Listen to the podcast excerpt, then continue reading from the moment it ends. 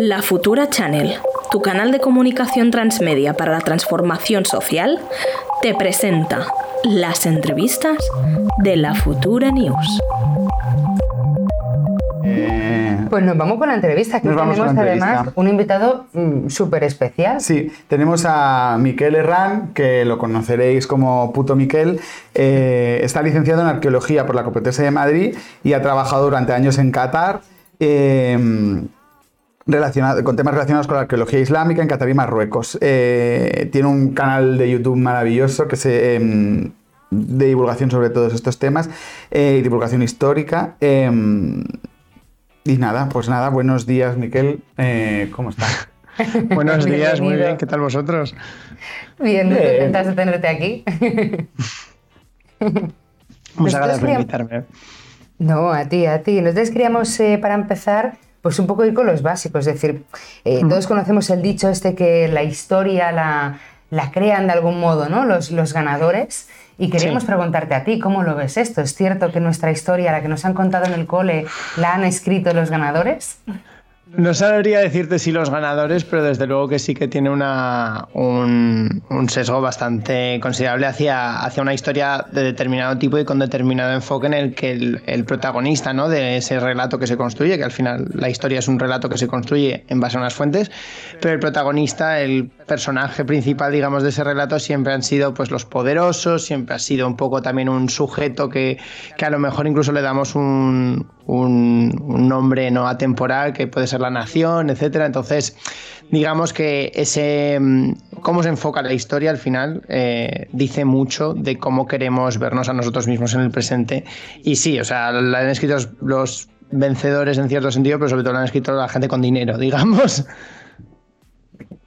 Yo, en, en algunos vídeos dices que hay ciertos grupos políticos que, que se están intentando apropiar la historia y la están inten- la intentan resignificar. Tenemos en Cataluña el Instituto de Nueva Historia, que es como una cosa maravillosa. Eh, dicen que Cervantes y Shakespeare eran la misma persona y que eran catalán, entre muchas otras cosas. Eh, Sí, sí, sí, sí. Bueno, eso, suponemos que te refieres como básicamente a la extrema derecha o a cosas más desnortadas o así, ¿no? Sí, en general, o sea, al final eh, lo que pasa en muchos casos es que se necesita un, un enfoque para reforzar estos enfoques identitarios, que a veces luego estos grupos que precisamente hablan de políticas de la identidad como el coco, eh, precisamente son los que más recurso hacen a la identidad como forma de amalgamar y de movilizante, ¿no? Y estas identidades al final necesitan, sobre todo en el caso de cuando hablamos de identidades nacionales, necesitan necesitan un sujeto histórico y un precedente ¿no? que las justifique y que, y que les haga, sobre todo desde ese ápice de nostalgia en lo que fijarse para, para, para decir siempre cuando hablan de bueno el eslogan que hizo que hizo célebre Donald Trump ¿no? cuando dijo volver a hacer América grande otra vez fue lo suficientemente sabio como para no decir a qué se refería cuando quería decir grande o en qué a qué momento específico de la historia americana se refería, ¿no? Pero daba la casualidad que precisamente por el nacionalismo tan bueno está tan comúnmente aceptado digamos en Estados Unidos eh, con unas formas de fijarse en el pasado digamos que siempre eh, que cada cual iba a tener un momento en el que quería fijarse en el que pensaba se pensaba que la vida era mejor podía ser 1776 cuando la revolución o podía ser 1850 o podía ser lo que fuese no entonces digamos que siempre se necesita echar mano y lo que pasa es que a menudo eso se hace a costa de pro- del propio estudio histórico no entonces pasa que, que la historia pasa a estar dominada por los sentimientos y las emociones y por buscar un por hablar de gente del pasado como un nosotros más que como intentar entenderlos eh, por sí mismos Y Miquel, ¿cómo lo hacen? Es decir, estos grupos a los que tú te refieres, ¿qué, qué- qué tipo de medios utilizan? Eh, ¿Tienen canales eh, de YouTube como el tuyo en el que hacen divulgación eh, también divertida, para científica, en la que se inventan pues la nueva historia? ¿Cómo lo hacen? Bueno, yo diría que sí que sí que cuentan con. Sí que hay canales que, que son más partícipes de esto. Y luego lo que sobre todo hemos visto en los últimos años, yo creo que al final es el eh, un bueno, una- un surtido enorme de libros que han salido que parecen más bien de autoayuda más que de historia viendo, mm, básicamente vendiéndote la historia en plan de nosotros fuimos los mejores. De hecho, creo que hay uno que se llama, que ha salido hace poco, que se llama Nosotros fuimos los mejores, literalmente, o algo así. Eh, cosas, motivos para estar orgulloso de ser español, no sé qué, que son, se venden como libros de historia, que tú vas a, un, a una librería, sobre todo si son grandes plataformas, tipo la Casa del Libro, Corte Inglés, que te vas a encontrar que en la sección de historia cada vez más esos libros son los que copan el, digamos, el estante, ¿no? Entonces, eh, lo que hacen al final es, a través de distintos medios, editoriales, eh, lo habéis dicho también, si hay canales, hay canales que comulgan más con ese tipo de ideas. No creo que haya un contubernio en el sentido de que haya como una acción coordinada, pero es verdad que eh, hay gente que es de, digamos, de corte más, a lo mejor liberal, que les baila el agua, y gente que tiene una, ideología mucho más, pues mucho más de extrema derecha, que lo hacen de una forma un poco más consciente, ¿no? Mientras que, por ejemplo, puede haber gente que, que, siendo, creyendo en que ellos no tienen ideología, porque precisamente, pues eso, se creen que los liberales no tienen ideología, lo que quieren venderte simplemente como una noción inocente de que solo estamos buscando que por qué nos vamos a, sentir mal con el pasado, em, en, nuestro pasado, ¿no? El pasado de España. Claro, en el caso de España y, bueno, y otros países europeos tiene la vertiente además de que todo esto es una respuesta eh, y una protesta contra los movimientos que han intentado hacer una historia más de colonial, sobre todo también más de clase, ¿no? Pero en países que tienen un pasado colonial, precisamente ese empuje con cuestionar los cimientos sobre de, desigualdad en los que bueno, se fundamentaban muchas de estas estructuras y se siguen fundamentando.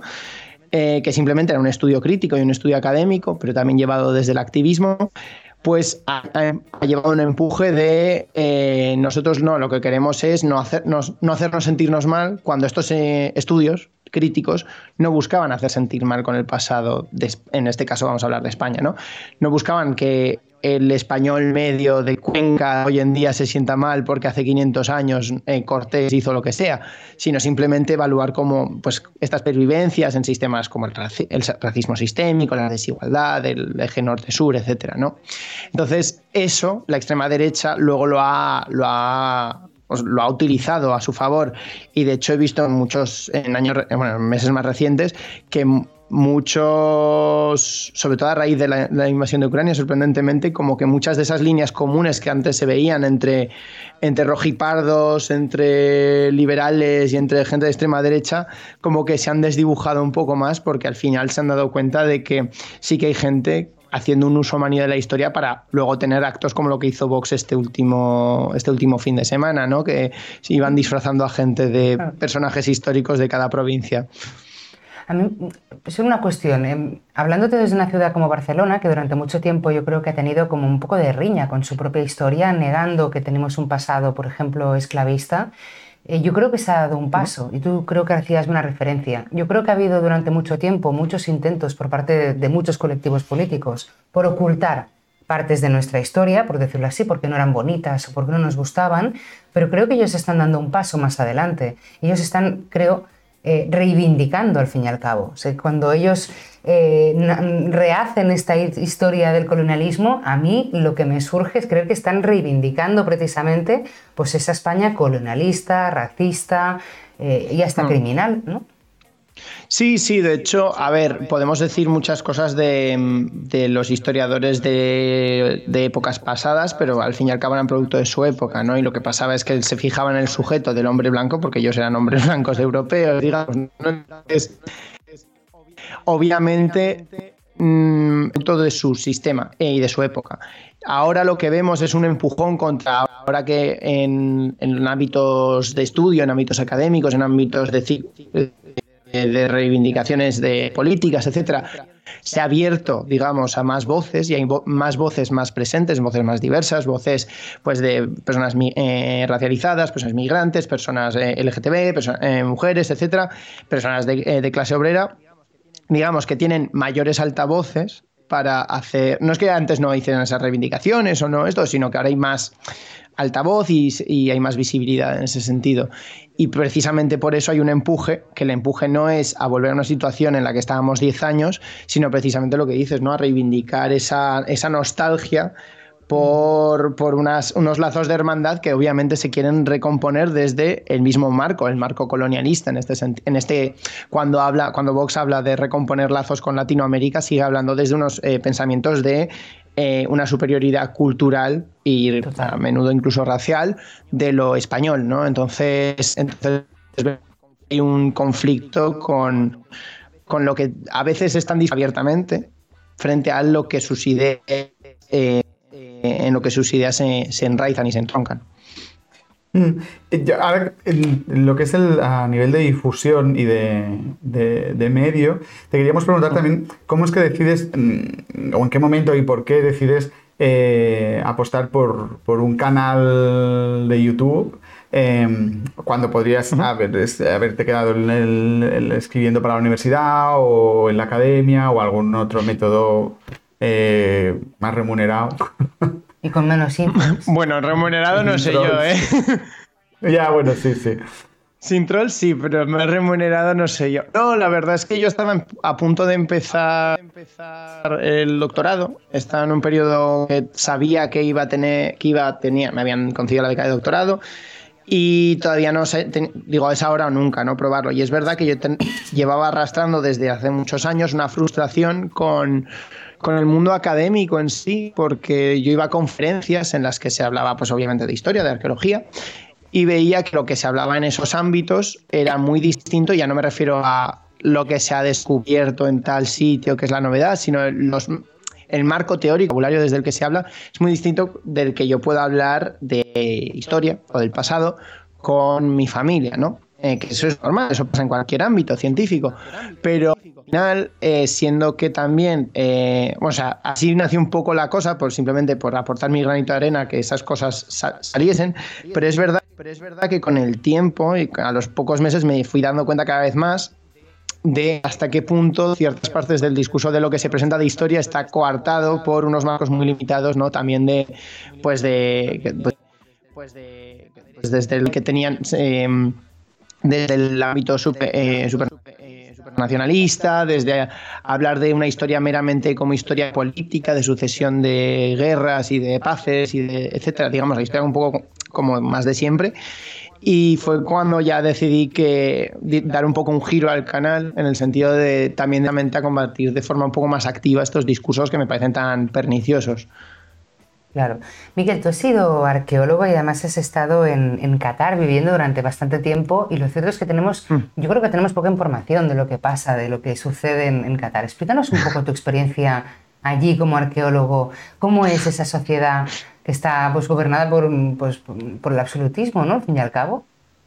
Sí, sí, o sea, es, es una sociedad eh, monárquica, absolutista, es una sociedad además eh, muy estamental y muy, digamos, hasta cierto punto etnonacionalista, ¿no? En el sentido de que eh, igual no se adecua demasiado, o sea, del todo esa definición, pero es, verdad que a, efectos prácticos, tú, por ejemplo, solo puedes acceder a la ciudadanía catarí si eres tercera generación eh, o sea, si eres catarí de nacimiento, obviamente porque tus padres son cataríes, o si eres tercera o cuarta generación que tus padres, han, todos tus ascendientes han nacido y crecido en Qatar, digamos, ¿no? Entonces, eh, es un país en el que solo un, creo que es un 10% de la población es, nacional, es catarí, y el, resto son eh, migrantes. tienen dos palabras para los migrantes según si son eh, vamos a decirlo, trabajadores forzosos eh, semi-esclavos o esclavos en todo menos en el nombre, o si son eh, trabajadores cualificados de países desarrollados, diríamos. Entonces, a unos los llaman expat, que es esos los, los yo era un expat, digamos, porque yo era europeo, era blanco, tenía formación, etcétera. Mientras que eh, los que iban, los que traían a trabajar, a los que les quitaban el pasaporte y no se lo devolvían, a los que tienen en unas condiciones deplorables construyendo em, pues tanto carreteras como luego ahora con el mundial, estadios, etcétera, etcétera, esos eran eh, migrant digamos, ¿no? Porque ahí todo el mundo hablaba inglés al final. Entonces, em, es un país un poco, un poco raro, un poco curioso en el sentido de, eh, porque obviamente yo he estado en otros países del mundo islámico, pero, pero es una forma muy distinta, está dominada por el wahabismo, es una sociedad totalmente dominada por, pues eso, el emir y además siendo que hay tan poca población nacional, son todo giros, o sea, son todo digamos, em, tramas políticas y un poco de, digamos, esas relaciones íntimas entre distintos grupos familiares eh, tribus que se conocen, digamos, y que pues eh, tienen sus relaciones personales y familiares con la familia real. Y eso como ya luego se va, se va manifestando en las facilidades que tienen eh, algunos ciudadanos cataríes, otros no tanto. Luego obviamente es un país súper atrasado en, en, términos de, bueno, con unas nociones de, digamos, de libertad sexual y de, y de derechos de la mujer y derechos LGTBI que, bueno, pues obviamente dejan mucho que desear, por, decir, por decirlo mal y pronto. Y con, con, todas las vulneraciones de derechos humanos que somos conscientes que se producen, ¿tú qué opinión te merece que se haya decidido que la sede del Mundial de Fútbol pues, eh, sea en Qatar? Pues obviamente es un, es un resultado de la, de la corrupción de la FIFA como, como institución a nivel más a nivel más específico y obviamente también de la hipocresía que tenemos en muchos países occidentales con respecto a cómo tratamos el mundo árabe eh, dependiendo de la mm, dependiendo de la política digamos o dependiendo de la de las situación geoestratégica de ese país en concreto, pero que luego achacamos al mundo árabe en general, ¿no? Por ejemplo, mm. como, como Arabia Saudí o como, o como Qatar son, son, países, son países aliados, no los criticamos, pero luego sí que criticamos em, eh, el, mundo musulmán en Marruecos si tenemos alguna trifulca con ellos, o no los criticamos y criticamos Irak o lo que sea, ¿no? Entonces me parece que al final son, como. Es, es el símbolo de la hipocresía y de cómo se cómo lo al final lo geopolítico y lo económico prima sobre cualquier tipo de de crítica realmente a nivel de derechos humanos, de derechos de la mujer, de derechos del trabajador, LGTB, etcétera. Es, es, deplorable lo que estamos viendo, tanto por lo que pasa en el país en sí como por las reacciones que vemos en, en el mundo que nos rodea más cercano, ¿no? Sí, digamos que después lo arreglarán con alguna especie de campañita LGTBI friendly o contra el racismo o algo así. Iker Casillas dirá que le han hackeado la cuenta, Puyol pedirá disculpas y ¿no? en fin. Nosotros em, te queríamos preguntar también sobre, que has escrito un libro que sacas con Planeta, eh, La historia no es la que te cuentan, que bueno, el título ya... es. La historia no es la que es, es la que te cuentan, perdón. vale, vale. La historia no es la que es, es la que te cuentan. Perfecto. Es largo, da igual. Eh, y no, bueno, que el título ya, ya, ya, apunta, ya da pistas, pero te queríamos preguntar sobre algunas cosas concretas, como por ejemplo el concepto de, de daddy histórico, que nos llama un poco la atención y que vienen a ser como grandes figuras eh, sobre las que recae toda la fama, ¿no? Como Julio César o Napoleón, pero obviando o olvidando eh, todas las personas que había a su alrededor y, sin, las cuales, eh, pues seguramente esos, los, hechos históricos que protagonizaron no hubiesen ido así, ¿no? Y hmm. también, pues si, si Elon Musk sería un daddy histórico, quizá, porque estas personas como odiadas, pero que igual van a ser recordadas toda la vida, o yo qué sé, esperemos que no. Yo espero que no, porque Elon Musk al final, y Elon Musk más concretamente, su talento ha sido comprar una compañía que ya tenía un desarrollo tecnológico y luego pues eh, pedir cosas locas a los ingenieros que los ingenieros que trabajan para, Tesla tienen que luego correr para, para más o menos cumplir antes de la rueda de prensa, digamos. Es de dar una, fortuna de su padre que proviene del esclavismo y la Claro, del esclavismo. cosas, cosas, o sea, digamos que al final es un showman que le ha venido todo dado, ha tenido muchas facilidades y luego lo que tiene, lo que tiene es una boca, pues del tamaño, o sea, es un boca chancla, ¿no? Que diríamos, pero es un boca chancla con dinero. No pasa nada. Eh, Vamos a lo del Pero sí, no. Sí, sí, no. Eh, sobre lo del dad histórico, a ver, cuando lo escribí yo no sé muy bien cómo estaba, estaba escribiendo la tesis, entonces también la expresión no sé cómo vino, pero básicamente es eso, ¿no? Que tendemos a individualizar procesos históricos en, o bueno, sucesos y procesos históricos en grandes individuos, tenemos a, tendemos a, sobre todo estos individuos que además suelen ser, pues, suelen ser reyes o suelen ser personas de clase alta y suelen ser también, bueno, casi todos suelen ser hombres ¿Por qué? Porque eso es al final lo que, lo que consideramos que ha movido la política, ¿no? Que Felipe II era el que movía la política en el siglo, en el siglo XVI, mientras que no nos fijamos en a lo mejor cómo Felipe II respondía a procesos más complejos en los que obviamente había una multitud de agentes. Entonces, Ah, lo hacemos porque es más fácil, porque es más fácil eh, individualizarlo todo en, una persona y también porque pensamos que así tenemos más control sobre las circunstancias y sobre los sistemas en los que nos encontramos inmiscuidos, que ciertamente tenemos cierto nivel de control, aunque bueno, también depende de la posición en la que, en la que naces, pero sobre todo también es que eso, eso tiende a crear un, arma peligrosa, porque al final eh, si, si la historia la definen los grandes hombres, ya no es solo que si no has nacido, que si no has nacido en una posición de poder, que qué vas a hacer, sino aparte, o sea, que te desarmen en cierto sentido, sino que aparte eh, olvidamos, bueno, ponemos en estos, en estos grandes hombres todo el peso de la gloria o la vergüenza, ¿no? Por eso luego pasa con, con cosas, con personajes como Colón, si decimos que Colón él mismo descubrió América y que fue el gran, la gran mente que empezó la, bueno, la, la hispanidad, ¿no? que dicen algunos, pues luego tenemos que decir que o sea, luego cuando la gente critica, o sea, básicamente le ponemos una estatua y luego la gente va a criticar que esa estatua esté porque para empezar estamos eh, ensalzando en una sola persona muchos procesos muy violentos que, con la que mucha gente pues obviamente no está de acuerdo ¿no? y no quiere que se ensalcen. Entonces, al final, eh, digamos, buscar héroes en el pasado es esa arma de doble filo de verter todas nuestras emociones y frustraciones con un personaje que no hemos llegado a conocer, del que si conocemos por las fuentes es solo parcialmente, y del que, pues más a menudo que no, eh, las posiciones que ha ocupado han sido gracias a, actos violentos, ¿no? Porque eso es lo que tiene incluso el monarca que ha heredado el, trono de su padre, al final, pues sostiene su, su corona por eh, una, una violencia estructural. Entonces, al final, si nos fijamos solo en los individuos, vamos a eh, olvidar ya no solo la vida del 99,9% de la población, sino además eh, cómo esas violencias se han ido reiterando. Te escuchaba y me, venía a la cabeza un libro que es el de Momentos Estelares de la Humanidad de Steven Zweig, que por lo que tú dices se mm. convertiría un poco en ensalzar a estos datos históricos, pues a, a ¿no? De algún modo. Pero yo te quería preguntar mm. por las mujeres. Mm. Eh, tú hablas en tu libro, de hecho, de este borrado de, de, las mujeres de la historia. ¿Cuándo crees que esto ¿Mm? empieza a pasar? ¿Ha sido siempre? ¿Hay algún momento en el que decidan dejarnos completamente a, un lado? ¿Por qué y cuándo sucede esto?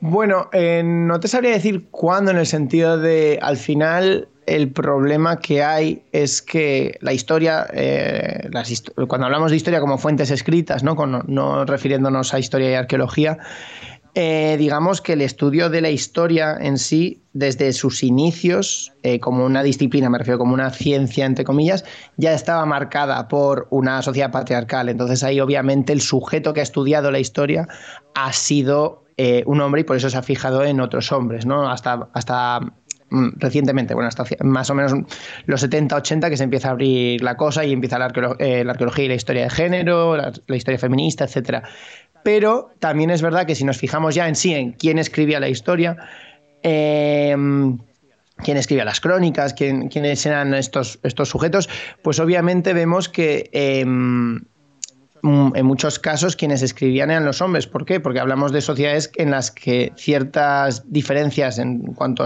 al sexo o diferencias en cuanto al género se han asentado ya porque esas son las sociedades escritas. El arqueólogo Almudena Hernando tiene, un, tiene una teoría al respecto que me parece muy interesante, que es que con, cuando empiezan las fuentes escritas, empieza la individualidad, ¿no? Empieza el hombre como a, el hombre, en este caso el ser humano, a autopercibirse fuera de sí mismo, ¿no? Porque es capaz de escribir sobre sí mismo o sobre lo que le rodea y luego leerlo o dejar que otros lo lean. Deja la comunicación de ser de uno a uno, digamos, ¿no? Entonces que en esa individualidad empieza a también perfilarse un poco los rasgos mm, que asumimos como los rasgos masculinos en, nuestra sociedad, ¿no? que es un poco la individualidad, el salir a buscar, mientras que eh, lo relacional, lo emocional se deja en manos de las mujeres. Eh, sí, de, ser cierta esta, esta, teoría, pero bueno, a mí, a mí me gusta mucho, obviamente es muy difícil de, comprobarlo, más, que, más allá de estudios que podemos hacer con sociedades, con sociedades orales eh, hoy en día. Pero es cierto que a medida que se va extendiendo la, eh, escritura como, un sistema para registrar cosas, tiende a ser eh, junto a estructuras de poder, tiende a ser eh, el monarca queriendo escribir sus hazañas, el cronista escribiendo las hazañas del monarca, o tiende a ser incluso meramente administrativo de vamos a hacer cuánto grano entra el granero. Entonces, si, esas, si ese si la escritura surge junto al poder, al final tenemos que, que de muy temprano las mujeres, aunque no siempre, porque tenemos, de hecho, la, mujer, o sea, el autor más antiguo que conocemos por nombre es una mujer. Eh, ahora no recuerdo su nombre precisamente, pero es en, en, Mesopotamia. Entonces, es verdad que tenemos un momento previo en el que, desgraciadamente, no se nos han conservado tantas fuentes, también por el paso del tiempo. Eh, pero en el que a lo mejor merece ahondar más en el estudio para conocer precisamente cómo no siempre ha sido que la mujer haya estado fuera de la cadena de producción de fuentes escritas. Obviamente, luego en, épocas más recientes tenemos autoras reseñables, tenemos eh, eh, Pisan con la querella de las mujeres en la Edad Media, pero digamos que ya era en un mundo dominado por eh, estructuras patriarcales. Y mm, por último, bueno, por penúltimo, eh, no, que siempre se dice, ¿no? Un poco que, conocer, el, eh, conocer el pasado, conocer la historia nos, debe ayudar a, guiar el presente o a no repetir los mismos errores en el futuro. Em, entonces, ¿por qué a veces, por qué crees que a veces esto no pasa? Si es que pasa alguna vez. ¿Por qué pasa que repetimos los errores del pasado, dices? ¿O porque no aprendemos sí, porque no aprendemos un poco de la historia. Yo creo que es, a ver, es complicado porque al final no se repite, ¿no? Sino que rima. Entonces creo que es eh, también porque tenemos, tendemos a pensar que, mm, que nosotros hemos avanzado más allá, ¿no? Entonces creo, creo que creemos demasiado en la importancia de nuestro propio tiempo, sobre todo por mitos como el progreso, ¿no? Entonces pensamos que, que cosas como, como el fascismo no se van a repetir, digamos, porque qué ignorantes en los años 30 que no lo vieron venir, ¿no? Por así decirlo eh, o en los años 20 en Italia. Pero, qué, ignorantes que no lo vieron venir, ahora sabemos más porque ya tenemos esta ventana. Pero es verdad que como no se repite exactamente igual, sino que rima, y rima, eh, rima consonante, o sea, rima bastante fuerte, eh, digamos que, sí que lo vemos repetirse, aunque con otros ritmos. Es verdad que cambian ciertas cosas que no podemos prever y incluso esas formas que se repiten, digamos, el, el nuevo auge del fascismo no es exactamente igual que como el auge del fascismo en los años 20-30. No, no está utilizando las mismas estrategias, porque no son las mismas estrategias las que existen hoy en día ¿no? y las que tienen en su mano.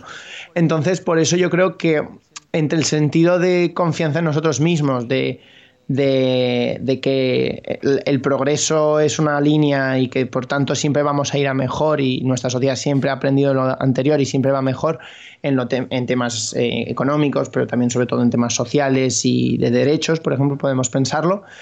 Por eso mismo tendemos a cegarnos un poco ante ciertas, ciertos de los errores y cómo vuelven a asomar el hocico. Tiene un poco que ver con lo típico, ¿no? De cómo puede ser que en pleno siglo XXI no sé quién diga. Exacto. O bueno, pues porque lo dice, pues yo sé. Exacto.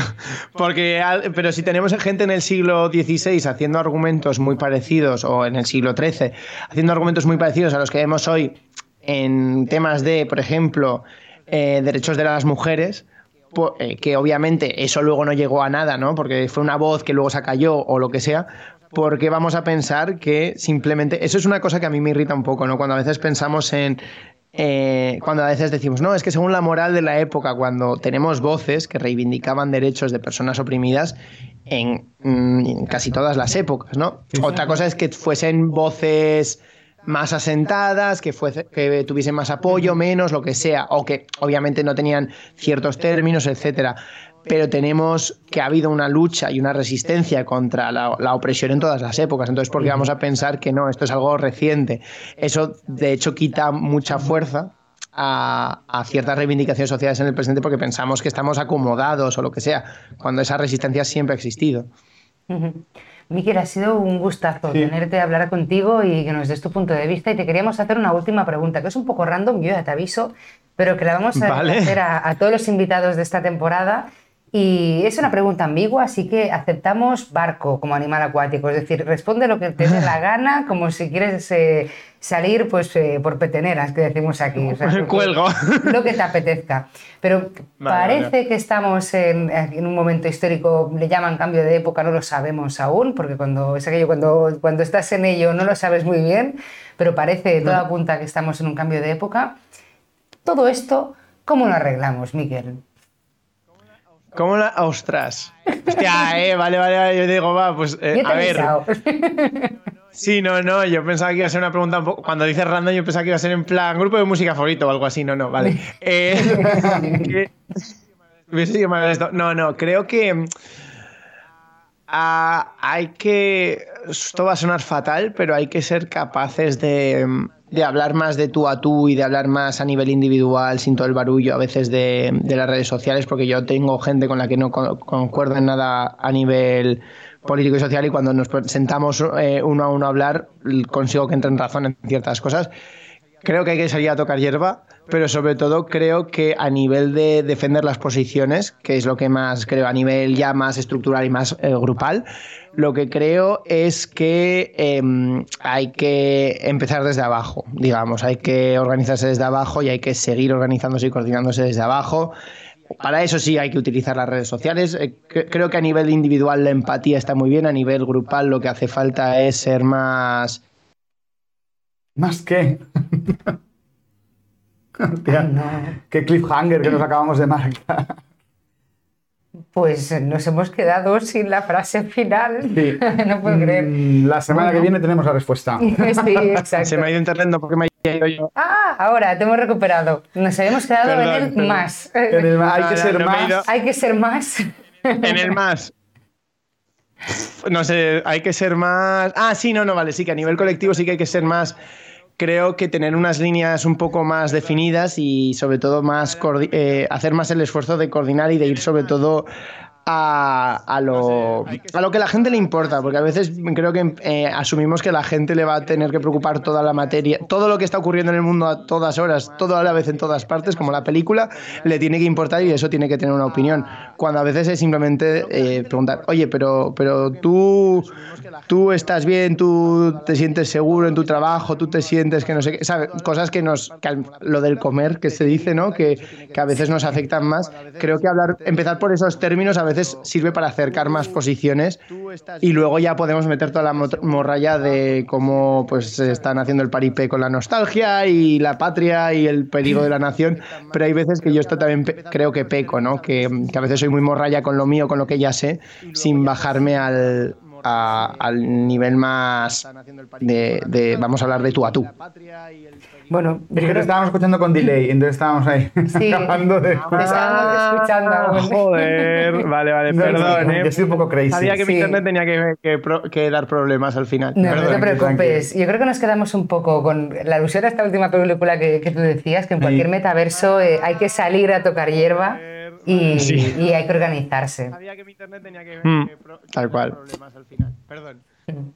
Vale, entonces, nada, nos quedamos con muchas, muchas de las cosas que has dicho y muchas ganas de seguirte preguntando más, pero bueno, decir que eso, que hay, tienes el canal de YouTube, que, que la gente te siga, que la gente lo mire Que compren el libro. y que bueno, que tienes Patreon, así que se te puede apoyar Sí, económicamente también. para, para que sigas dando Sí. la turra. eh, Muchísimas positivo, ¿qué gracias. decir? Eh, Sí, Sí, sí, no, no. Dando la batalla. Muchas gracias. Pues encantadas, Miquel.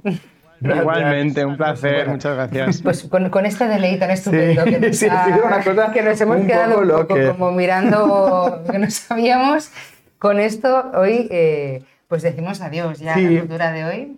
Total, nos vemos el jueves amb la futura news en català y con Charcastrology, los mundos de Charas. Eh, eso, ¿no? Que vendrá la cómica Penny Jane Ana Pardo y Penny Jay, sí. en la futura y en Charas. Pues nada, nos vemos pronto. Un beso, un abrazo. Un abrazo.